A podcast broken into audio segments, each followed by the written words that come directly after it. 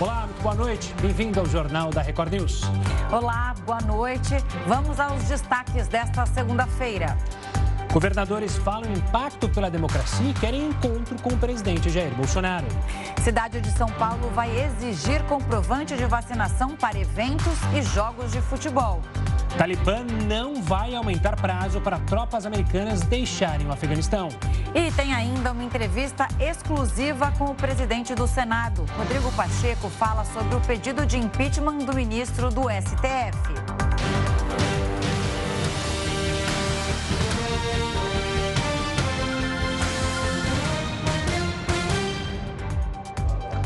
Governadores pedem uma reunião com o presidente Jair Bolsonaro. Essa decisão foi tomada no encontro hoje por videoconferência e presencial na sede do governo federal. Os governadores firmaram o compromisso de manter as polícias nos trilhos da legalidade.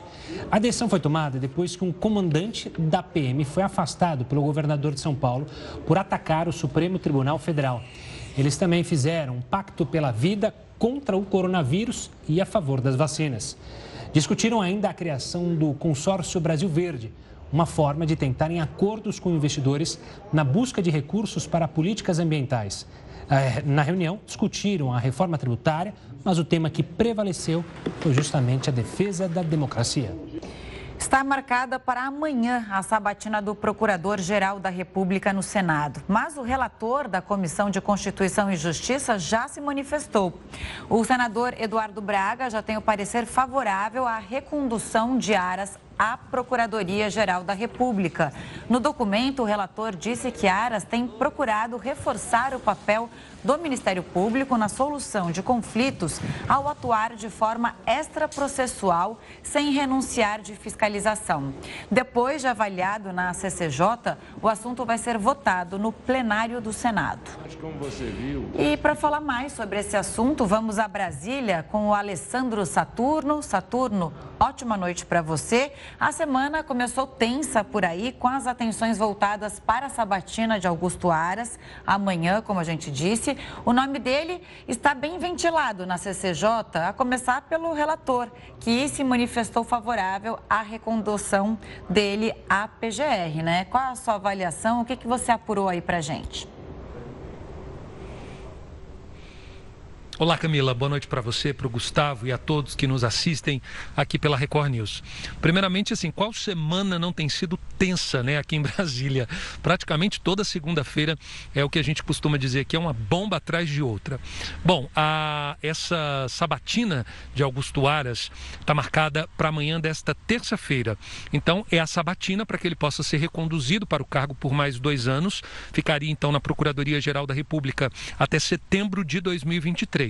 Como você falou, essa vinda de Aras para essa sabatina, ela é tida como uma. vai ser uma sabatina mais tranquila, pelo menos é o que se fala aqui nos bastidores. E agora que o ministro Alexandre de Moraes, ele decidiu arquivar a representação pela prática do suposto crime de prevaricação contra Aras, ele chega mais fortalecido para essa sabatina. Só que é o seguinte, vamos então às apurações, os bastidores, né? Isso que interessa pra gente.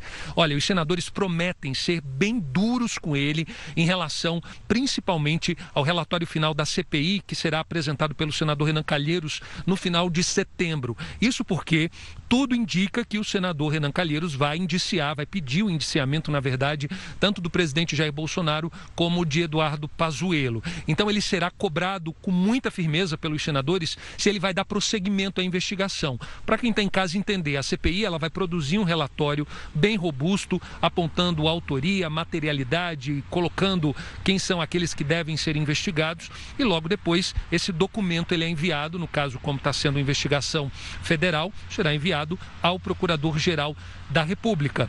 E aí eles vão cobrar isso. A expectativa é que logo depois que passe da Comissão de Constituição e Justiça, siga para o plenário.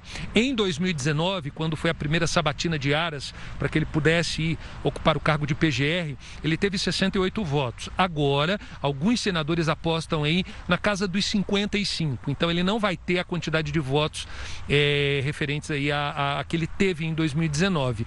E é claro, todos os senadores estão preocupados justamente se ele vai dar prosseguimento ao relatório da CPI fora que ele vai responder outras perguntas, mas a principal será essa aí, se ele vai continuar é, perseguindo essa linha dos senadores.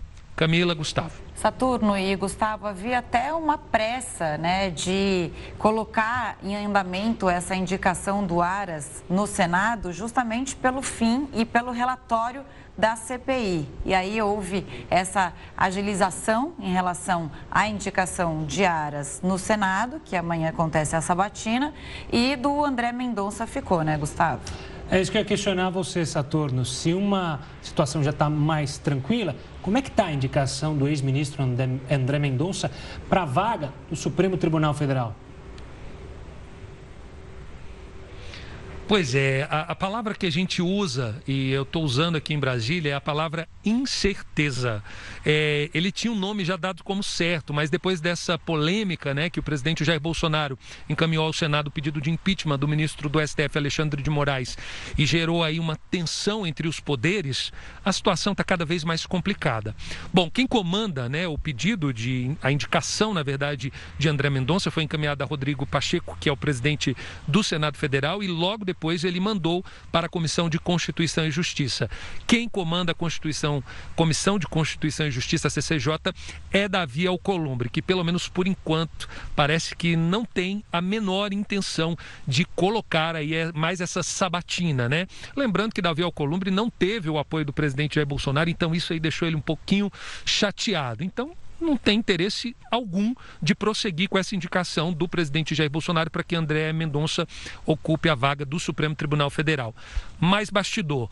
Hoje, o ministro, o ex-AGU, na verdade, né, é, ele esteve aqui no Senado e passou aí falando com alguns senadores e nós questionamos o, o André Mendonça falando o seguinte: o que, que o senhor veio fazer, né? Já está esse. Porque geralmente quem vai passar por uma sabatina faz esse corpo a corpo com todos os senadores. Aconteceu com Augusto Aras e agora ele também veio. Ele falou: não, apenas vim conversar, apenas vim é, trocar algumas informações. Então, essa indicação dele, por enquanto, é incerta a não ser que eles decidam agora, né? Porque aqui em Brasília tudo acontece dessa maneira, né? A gente falou agora, minutos depois, o, trem muda tudo, tudo muda de uma hora para outra e a gente termina aquela informação que a gente acabou de dar, ela termina se esvaindo porque não mudaram nesse instante. Enfim, então a palavra para André Mendonça, a gente pode colocar um ícone aí, uma igualdade de incerteza, pelo menos por enquanto.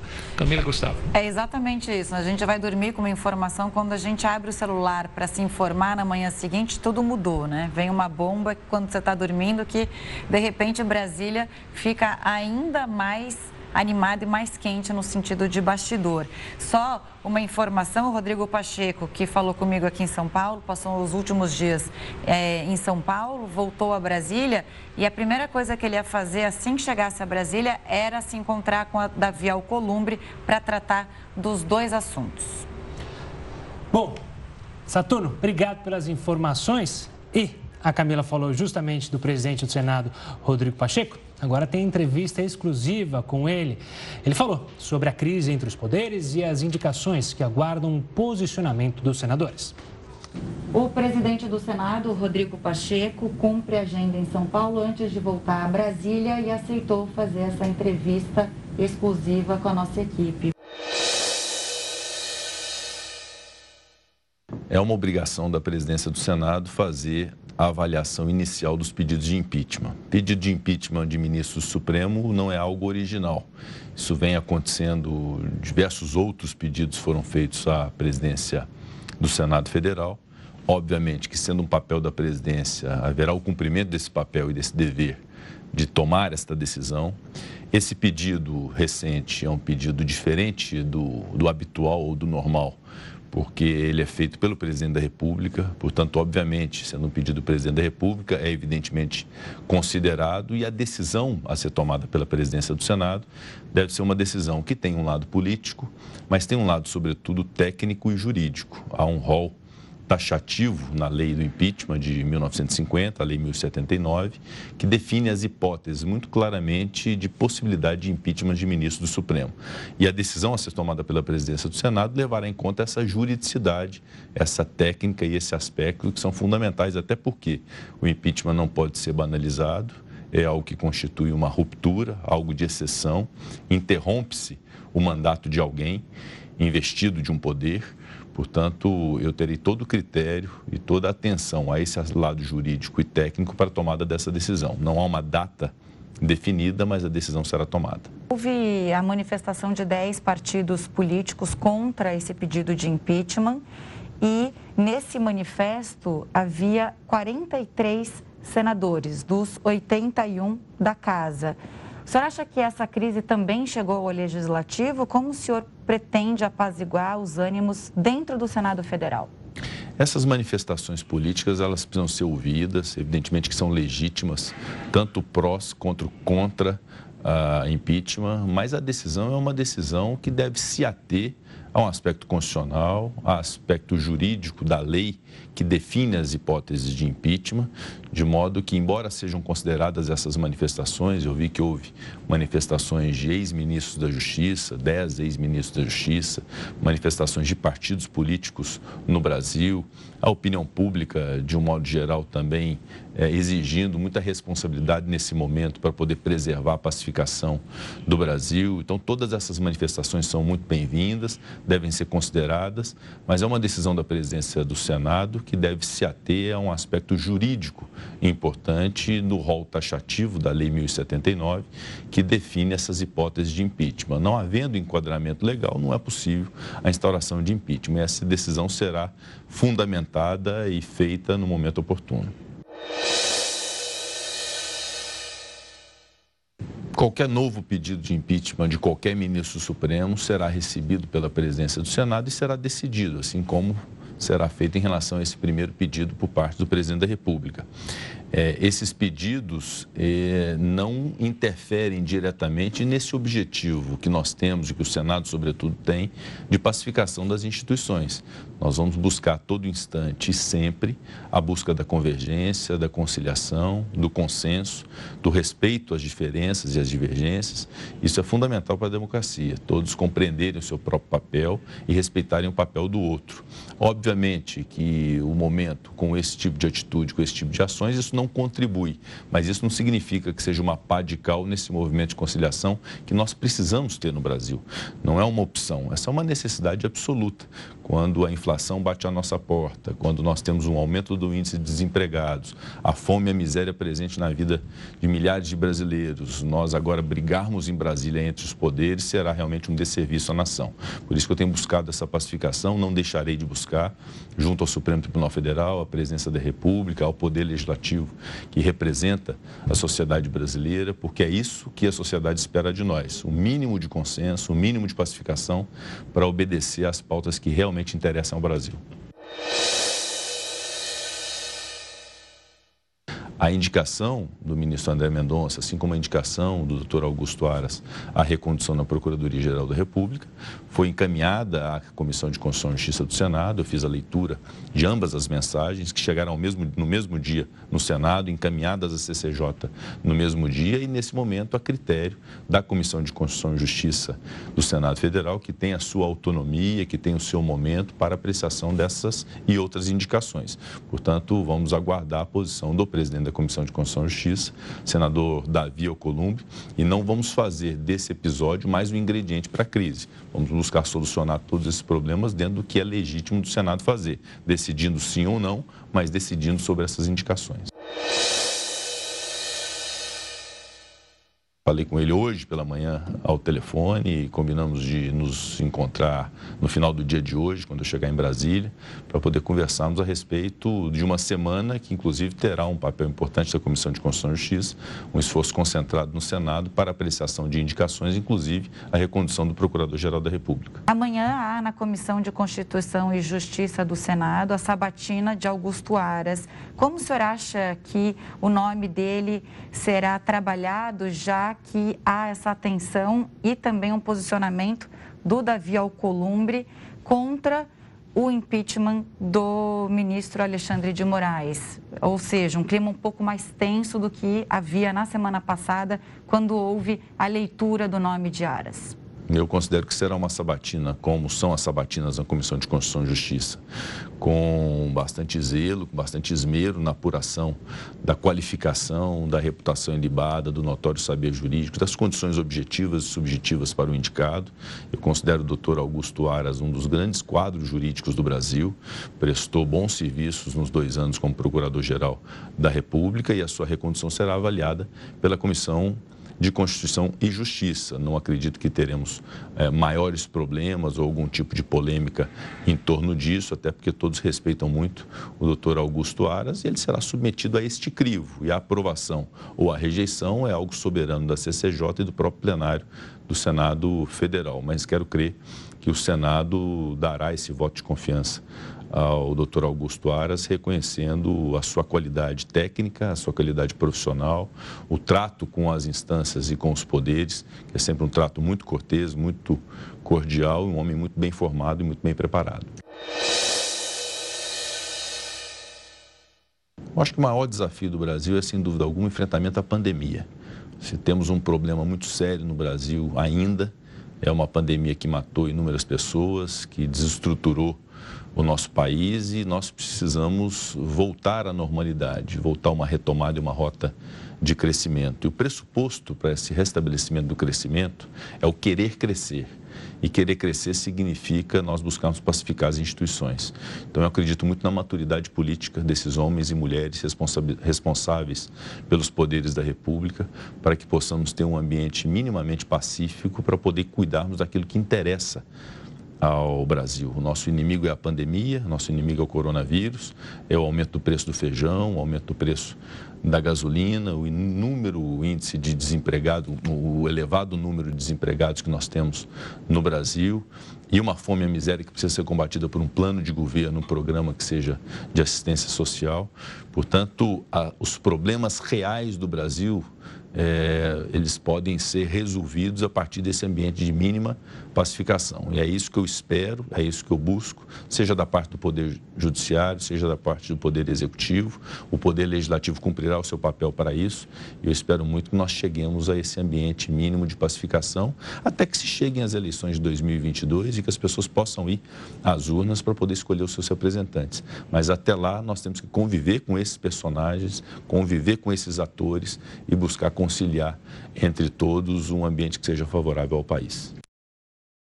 Vista continua no próximo bloco. O presidente do Senado vai falar sobre as eleições do ano que vem. Não saia daí, porque o jornal da Record News faz um breve intervalo e volta em instantes. O Jornal da Record News está de volta. Agora, o presidente do Senado falou com a Camila sobre as eleições do ano que vem. Rodrigo Pacheco também comentou sobre o papel apaziguador com os poderes. Um coronel da Polícia Militar foi afastado hoje pelo governador João Dória. O senhor acha que a Polícia Militar é uma preocupação nessa tensão? O senhor acha que vai haver eleição e o resultado da eleição vai ser respeitado? As eleições de 2022 acontecerão no Brasil, não haverá questionamento do seu resultado, porque o procedimento será um procedimento honesto, correto, de apuração daquilo que é a vontade popular. A expressão mais soberana de um povo é o sufrágio universal, é a possibilidade de votar em voto direto e secreto nos seus representantes. Então, nós acreditamos isso, isso é um pilar nisso, é um pilar da, democracia e nós trabalharemos duro nesse sentido para que tenhamos as eleições dentro de um ambiente de normalidade e todos haverão de respeitar o seu resultado. Não considero que a Polícia Militar seja uma preocupação ou um problema. A Polícia Militar é uma solução para o país. Pelo menos a Polícia Militar do meu estado, de Minas Gerais, que eu convivo e conheço, uma das melhores polícias do Brasil. Uma polícia consciente, bem preparada, republicana, que defende a sociedade e assim também nos outros estados. Então, a Polícia Militar tem tem ciência das suas responsabilidades, suas atribuições, valorosos homens e mulheres que correm risco de vida a todo instante para poder preservar a ordem pública e garantir a nossa segurança de todos nós da sociedade brasileira. Então, elas precisam ter voto de confiança, de crédito, e eu não tenho dúvida do compromisso das polícias militares, inclusive da Polícia de São Paulo, que você me perguntou, com o Estado de Direito e com a democracia. Não tenho dúvida disso e é essa atuada que nós vamos continuar, nessa atuada de confiança em relação às polícias militares.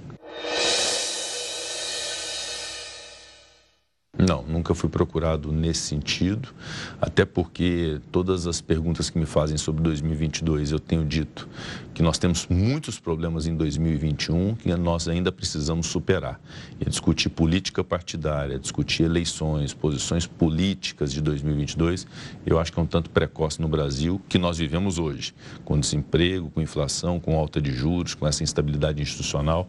Acho que não é recomendável discutir política eleitoral de 2022 nesse instante. Obviamente que eu integro partido político, que eu sou da política, represento um Estado importante terei meu posicionamento político em 2022, mas isso ainda depende de uma série de conversas, uma série de, de, de, de, de tratativas que serão feitas no momento oportuno e não agora.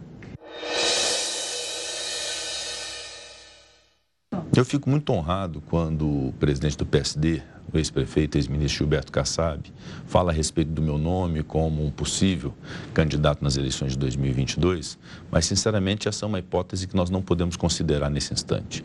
Nós temos é, muito trabalho a ser feito, há um aspecto de institucionalidade, o fato de eu ser presidente do Senado e presidente do Congresso, que recomenda fazer o que eu estou fazendo agora, buscar pacificar, independente de ser direita ou de esquerda, situação, governo ou oposição, nós temos que estar juntos dentro de uma pauta que seja comum.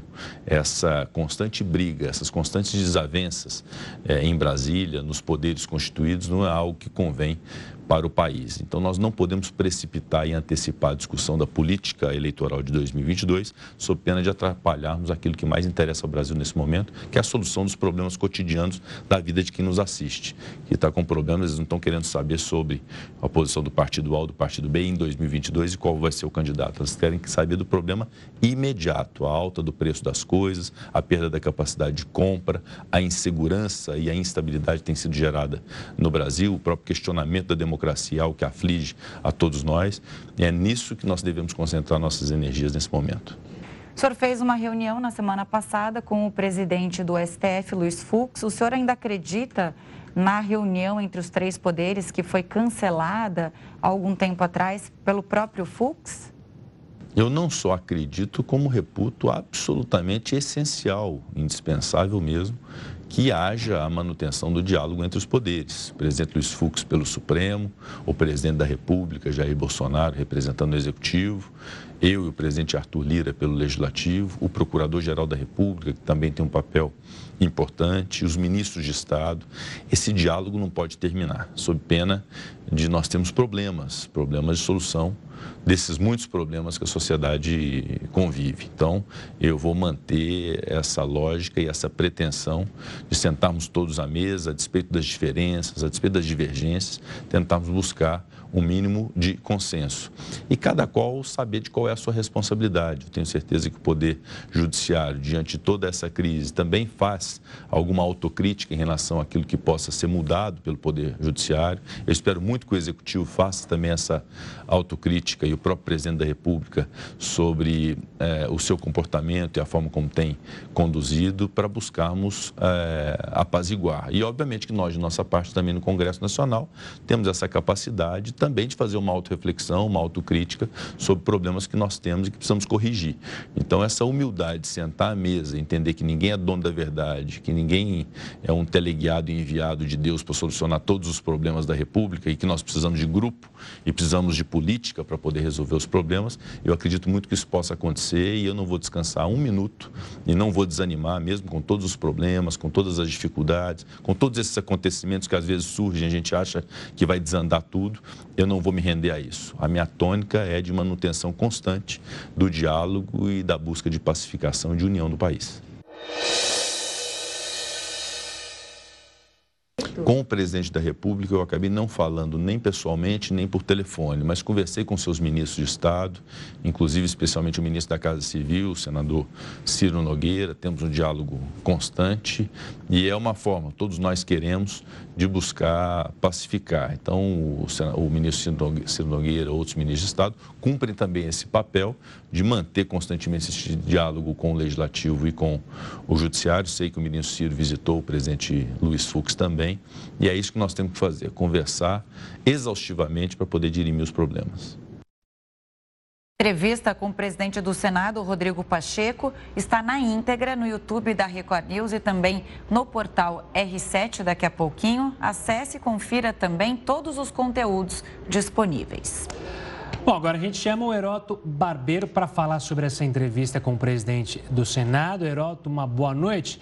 Heroto, o ministro fala o ministro não, o senador fala muito sobre o estado, fala sobre o estado dele, apesar dele ter nascido em Porto Velho mas foi criado em Minas.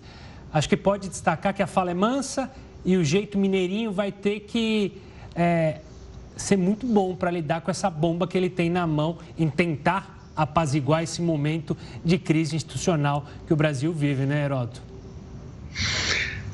É verdade. Gustavo, acho que a entrevista é muito boa e também muito esclarecedora para as pessoas que acompanham o dia a dia do nosso país. Por exemplo, eu acho que muito pouca gente sabia que assim a gente fala em impeachment, a gente lembra do presidente da República. Pouquíssimas pessoas sabiam que você pode pedir impeachment também de ministro do Supremo Tribunal Federal. Pouquíssima gente. Agora a gente sabe. E a gente sabe também o seguinte: está na mão só de um homem dizer se o impeachment vai ser aberto ou não vai. No caso dos ministros do Supremo Tribunal Federal, é ele. Está na mão de um homem. No caso do presidente da República, está na mão do outro homem. Quem é? O presidente da Câmara dos Deputados. Olha que interessante.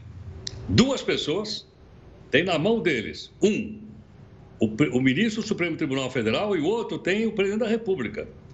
Aí nós todos estamos acompanhando. Seria o seguinte: será que não seria melhor que isso fosse uh, discutido por um colegiado e não na mão de uma única pessoa? O cara fica muito forte. O cara fica extremamente forte. Olha, olha a força de pressão que o cidadão tem. Ah, é assim, então vou mandar abrir impeachment. Você não concorda comigo?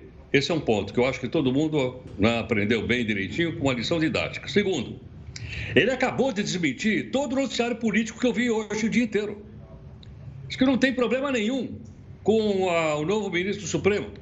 Não tem problema nenhum com a recondução do Aras para a Procuradoria-Geral. Acabou de falar isso aqui agora. Acho que é extraordinária essa entrevista. Ele simplesmente derrubou nessa entrevista a fofocaiada de dia inteiro que aconteceu no Brasil, na, em Brasília e foi, foi, foi divulgado por aí.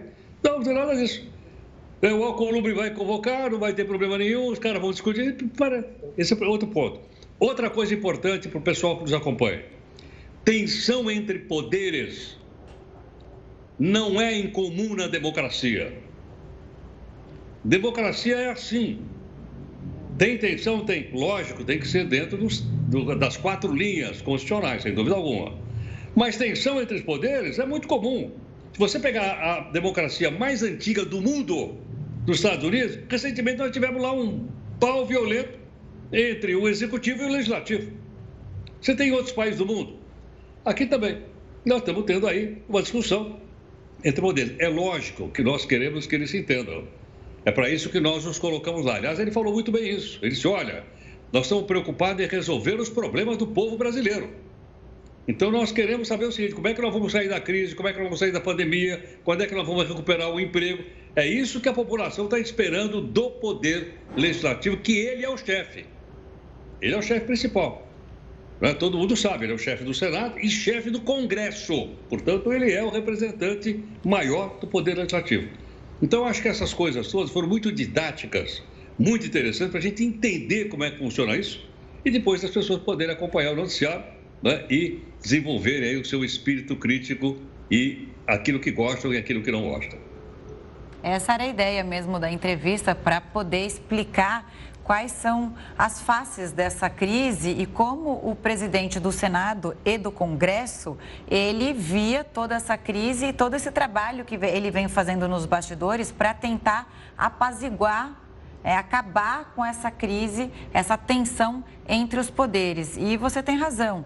É, ele realmente deixou muito claro que a indicação do Aras, a recondução ao cargo de Procurador-Geral da República, não é nenhum problema. Ele acredita que não vai ter nenhuma, é, nenhuma polêmica. Amanhã, apesar de ser uma sabatina dura, ele vai ser muito cobrado, como o Saturno trouxe essa informação aqui de bastidor para a gente, mas que o nome dele é um nome que ventila bem entre os senadores. O grande problema está agora na indicação de André Mendonça a vaga do STF, porque o Davi Alcolumbre, neste final de semana, ficou muito irritado com a falta de aceno por parte do presidente Bolsonaro a acabar com essa crise e essa tensão desnecessária, já que ele fala, e ele fala muito bem, a gente tem que pensar no que o povo brasileiro precisa agora, né? A gente não precisa de mais crise, porque a gente vive uma crise sanitária mais de um ano e meio por causa da pandemia, muita gente perdeu o emprego e aí os esforços têm que ser nesse sentido, né, Heródoto? Obrigada, você volta daqui a pouquinho, né? A gente se fala daqui a pouco. Ah, então. Não sei, acho, então... que, eu, acho que eu já estou dispensado da segunda então, entrada. Então, você está dispensado. Você Segundou tá para você, Heraldo. Acabei de, de receber a informação. Então, boa noite. Tchau. Tchau, tchau. Até amanhã. E o Rio de Janeiro aprova a terceira dose da vacina em idosos acima de 60 anos. O Jornal da Record News volta já já. O Jornal da Record News está de volta e você pode acompanhar a gente ao vivo no R7, no YouTube, no Facebook, no Twitter e no aplicativo da Record News. Vamos ver agora como é que está a situação da pandemia no Brasil. Segundo o CONAS, o país chegou à marca de 20 milhões 583.994 casos. No total, o Brasil registra 574.848 mortes, isso desde o início da pandemia. 321 pessoas morreram pela Covid-19 nas últimas 24 horas. E agora, como está o andamento da vacinação em todo o Brasil? Mais de 58,33% dos brasileiros foram imunizados com a primeira dose. 26,25% da população tomou as duas doses ou a dose única da vacina. E o Comitê Especial de Enfrentamento à Covid na cidade do Rio de Janeiro aprovou a aplicação da dose de reforço nos idosos a partir de 60 anos. O calendário, no entanto, ainda não foi divulgado, mas a previsão é de que o reforço seja aplicado entre setembro e novembro. Serão usadas as vacinas da Pfizer e da AstraZeneca na terceira dose, independentemente da que foi tomada nas duas primeiras doses. E olha só essa: pesquisadores da Fiocruz afirmam que a vacinação de jovens entre 12 e 18 anos vai ajudar na retomada das atividades presenciais. E quem tem mais informações para a gente é o repórter Marcos Marinho. Marcos, boa noite para você. Boa noite, Camila, Gustavo e a todos que acompanham o jornal da Record News. Os cientistas da Fundação Oswaldo Cruz divulgaram hoje uma atualização de um documento chamado é, Métodos para a Retomada Segura das Aulas Presenciais.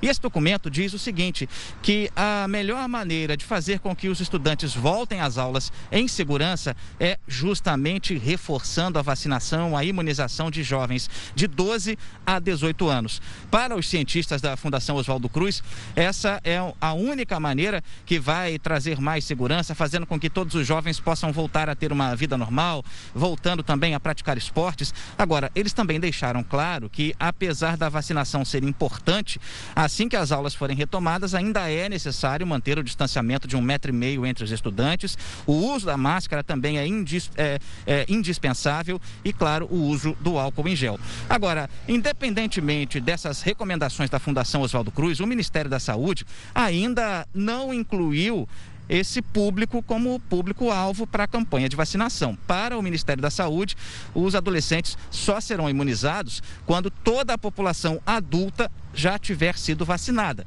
Mas, independentemente disso, algumas cidades do Brasil já começaram a adotar a vacinação para jovens de 12 a 17 anos. Aqui no Rio de Janeiro, por exemplo, estava previsto para começar hoje um calendário especial. A ideia da prefeitura era imunizar esses adolescentes até o dia 31 de agosto. Só que houve um atraso no envio de vacinas, então os planos mudaram. Começou hoje a vacinação de adolescentes que têm necessidades especiais. Apenas os portadores de deficiência deficiência é que começaram com essa imunização.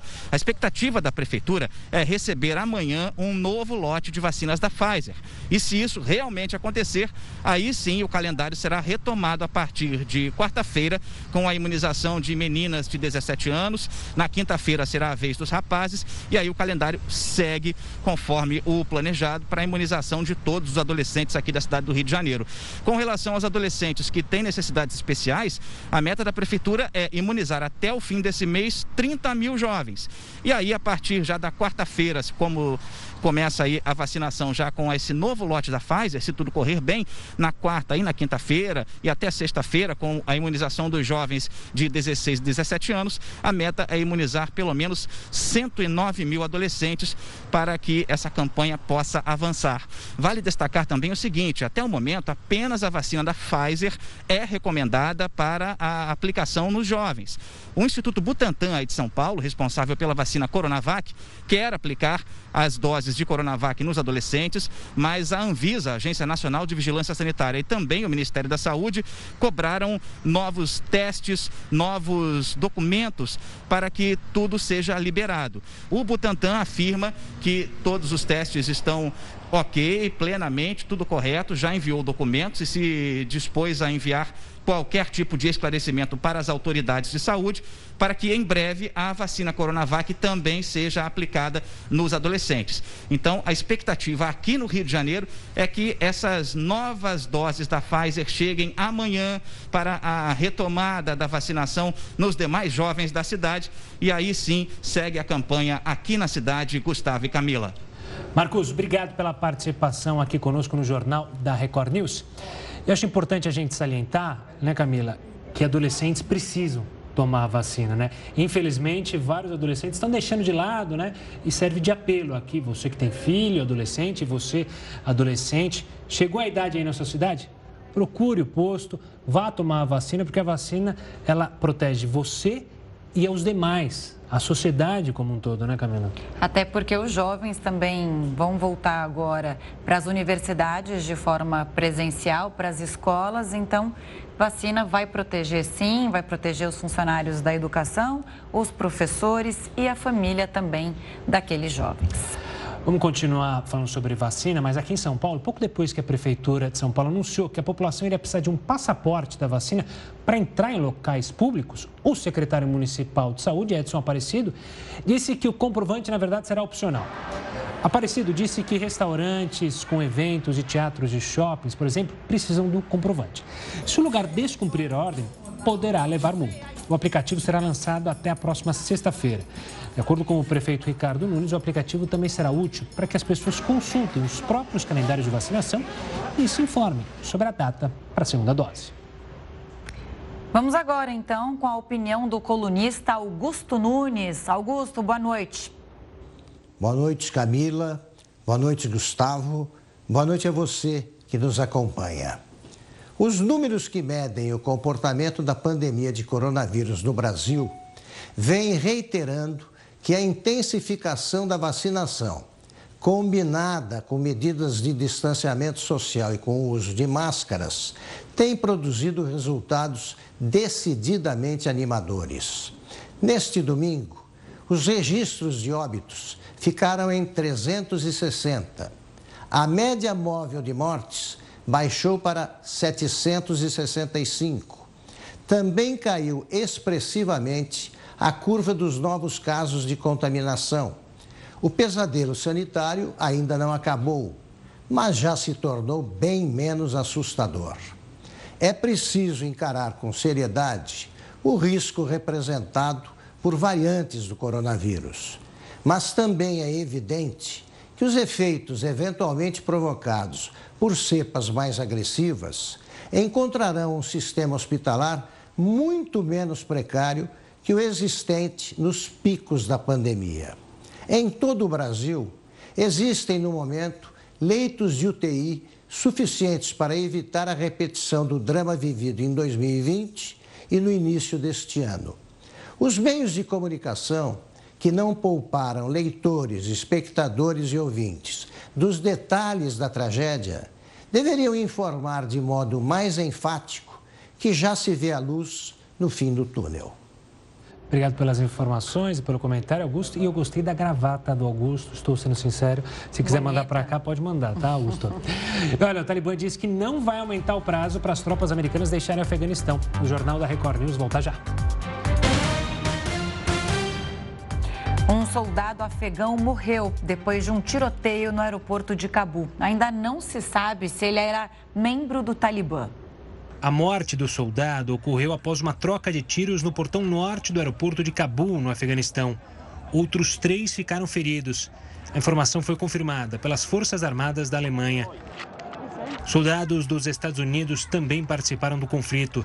Isso aconteceu depois que sete pessoas morreram esmagadas contra os portões do aeroporto ao tentar fugir do país neste domingo. O presidente dos Estados Unidos, Joe Biden, afirmou hoje que o país já retirou 28 mil pessoas do Afeganistão. Biden disse ainda que os Estados Unidos vão retirar todos os americanos e aliados afegãos. Antes de pousarem no Afeganistão, os aviões estão passando por bases do exército americano. A estratégia está sendo usada para evitar possíveis ataques do Talibã às aeronaves com refugiados. Neste domingo, um avião com evacuados do Afeganistão pousou na Virgínia, nos Estados Unidos. Os passageiros foram levados para centros habitacionais temporários. E aí, você está gostando das reportagens e também das entrevistas? Daqui a pouco a gente tem mais uma, hein? Então manda uma mensagem para a gente pro WhatsApp daqui da Record News. Anota aí o número 11 3300 5555. É bem fácil. 11 3300 5555. Eu e o Gustavo esperamos a sua mensagem. Olha, uma pesquisa sobre a saúde financeira do brasileiro identificou que a maioria das pessoas está com risco de atingir uma situação crítica em relação às finanças. Para entender o estudo, a gente convidou a Mauri Oliva, diretor de sustentabilidade da Federação Brasileira dos Bancos. Uma boa noite ao, Ma ao Mauri. E a gente já começa com a questão, né? Como é que a Febraban chegou a essa conclusão?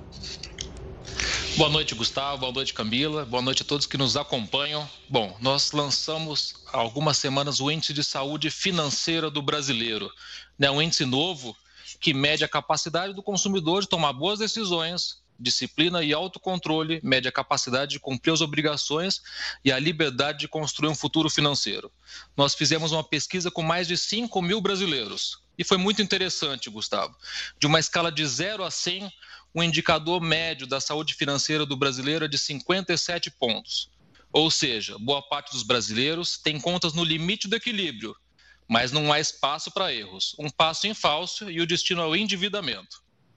Essa pesquisa mostrou que, de forma geral, os brasileiros lutam para fechar as contas no final do mês e não têm reservas para uma emergência. Quase 70% dos entrevistados empatam ou gastam mais do que ganham, e apenas 22% têm uma reserva de emergência.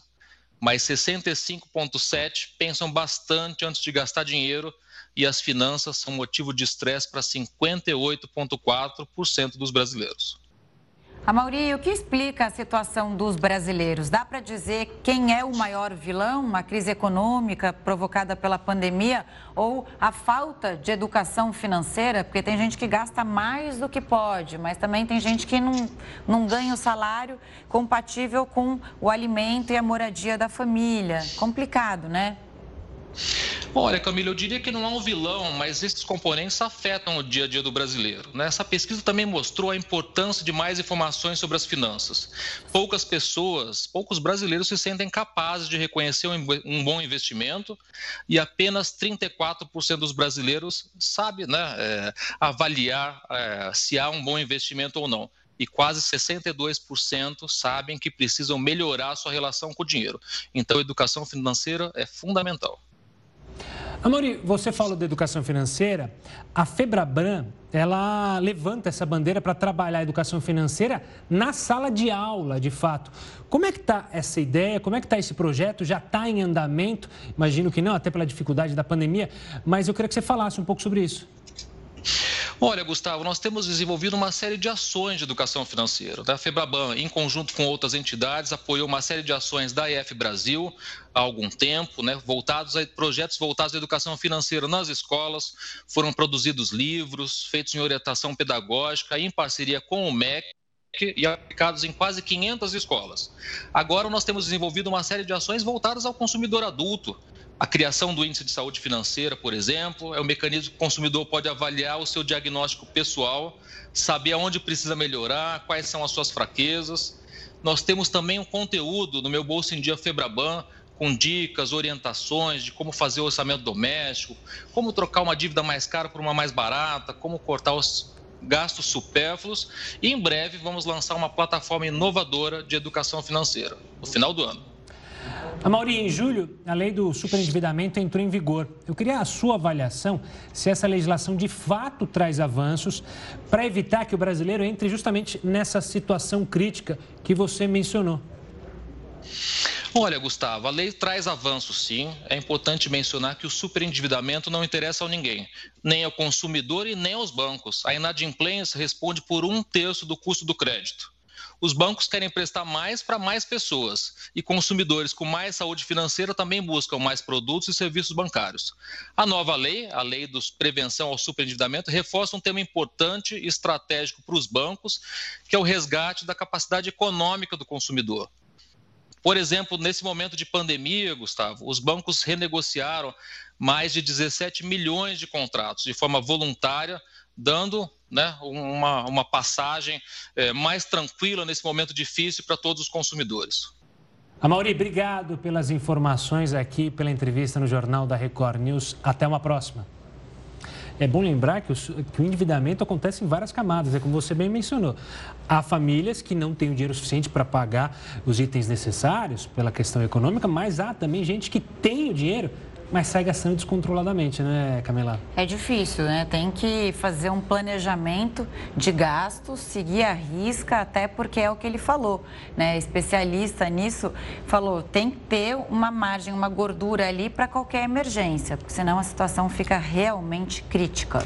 Pois é. Bombeiros controlam fogo em Parque da Grande São Paulo. Não saia daí, o Jornal da Record News volta em 60 segundos. E os governadores oficializaram hoje o pedido de reunião com o presidente do Senado, Rodrigo Pacheco, com o presidente da Câmara, Arthur Lira, com Luiz Fux, do STF, e também com o presidente da República, Jair Bolsonaro. Pois é, foi uma decisão tomada logo após o encontro. A gente já tinha informado anteriormente sobre essa decisão, e como a Camila traz agora, então o pedido foi formalmente enviado a todos os membros aí é, dos poderes legislativo, judiciário e executivo. E depois de mais de 30 horas, os bombeiros enfim conseguiram manter sob controle o fogo no Parque Estadual Juqueri, em Franco da Rocha, aqui na Grande São Paulo. Não há, segundo os bombeiros, fogo aberto neste momento. Está sendo feita apenas a contenção e manutenção do local. As chamas haviam piorado no começo da tarde por causa do calor e do vento. Como em alguns locais o acesso é bem difícil, o trabalho teve que ser feito pelo solo ou então com o apoio de helicópteros. Mais de 170 agentes atuaram no combate ao fogo. O incêndio consumiu cerca de 30 a 40% do parque e é bom frisar que a Prefeitura de Franco da Rocha informou que as chamas começaram por causa de balão triste essa imagem e o desrespeito também com a soltura de balões. Bom, e falando ainda da natureza, da força da natureza, fortes enchentes atingiram o estado do Tennessee, nos Estados Unidos. Pelo menos 22 pessoas morreram e dezenas estão desaparecidas. As enchentes em áreas rurais destruíram estradas, torres de celular e linhas telefônicas.